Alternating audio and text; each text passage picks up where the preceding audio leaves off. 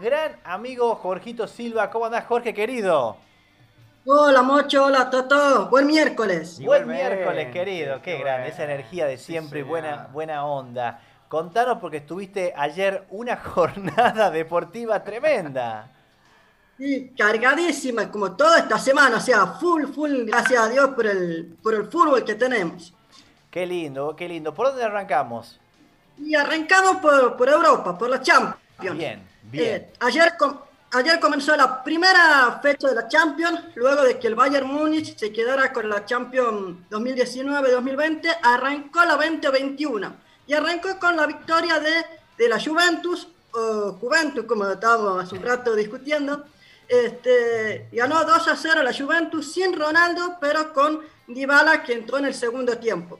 Después fue el turno del Barcelona, que le ganó al equipo húngaro Ferencvárosi 5 a 1 con el primer gol de penal de Messi y una asistencia. O sea que sigue a full eh, nuestro querido Lionel Messi. Sí. Y además, un dato a agregar de Lionel, eh, superó otro récord, que es desde el 2004 hasta el 2020 van 16 Champions seguidas que mete goles, sea, un nuevo récord para, para Lionel.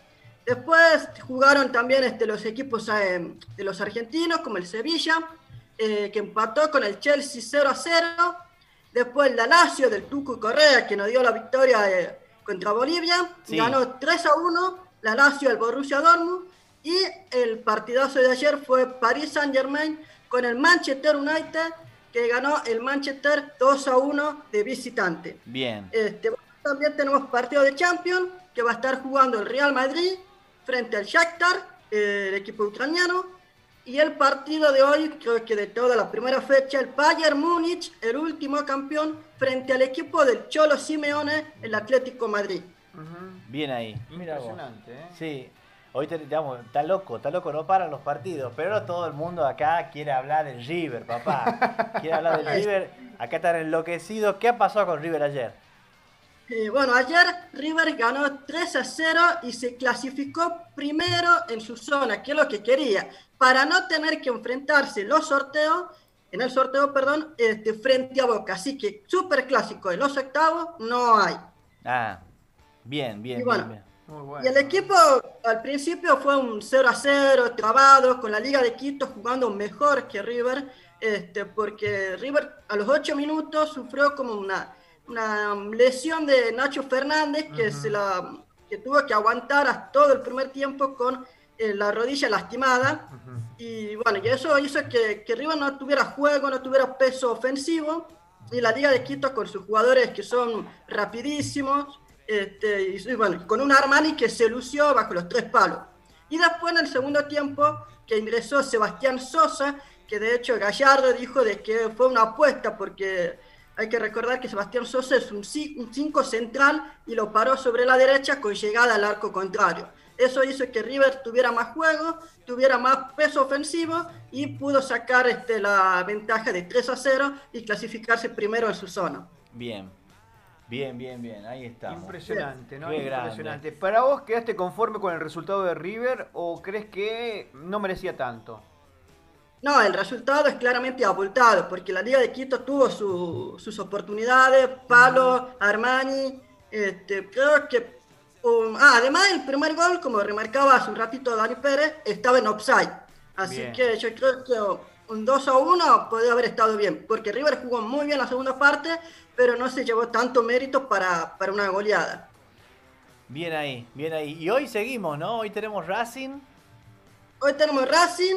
Este, déjame remarcar uno del otro partido de ayer que fue Defensa y Justicia, Ajá. que lamentablemente este, hay que decir que Defensa Injusticia, porque iba ganando y quedó afuera en el último minuto Ah. frente al Santos y Delfín hizo lo suyo y así que San- eh, Santos y Delfín pasaron a los octavos y Defensa se quedó con el lugar de la Sudamericana. Y hoy tenemos también partidos con este, Racing y Estudiante de Mérida, que va a estar relatando a Dani Pérez en Isabela Deportivamente.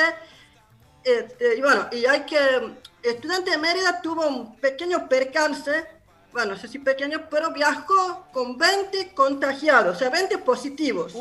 Pero este, esos positivos, según el reglamento de la Conmebol, este, ya no contagian, así que les permitieron viajar, pero están positivos. Así que estaban ahí bajo la lupa, que es lo mismo que le pasó a Boca cuando se reanudó la, la Libertadores, que tenía como también una gran cantidad de positivos que ya no contagiaban, pero Boca para no para evitar problemas futuros que le descuente los puntos decidió no viajar con los positivos. En este caso, Estudiante de Mérida sí lo hizo porque porque se juega la Sudamericana Estudiante de Mérida y Racing se juega por el primer puesto porque ya está clasificado. Eh, se juega con un mano a mano con Nacional que tiene la misma cantidad de puntos y la misma cantidad de goles. Así que va a ser un partido interesante para ver y para escucharlo a, Dani Pérez.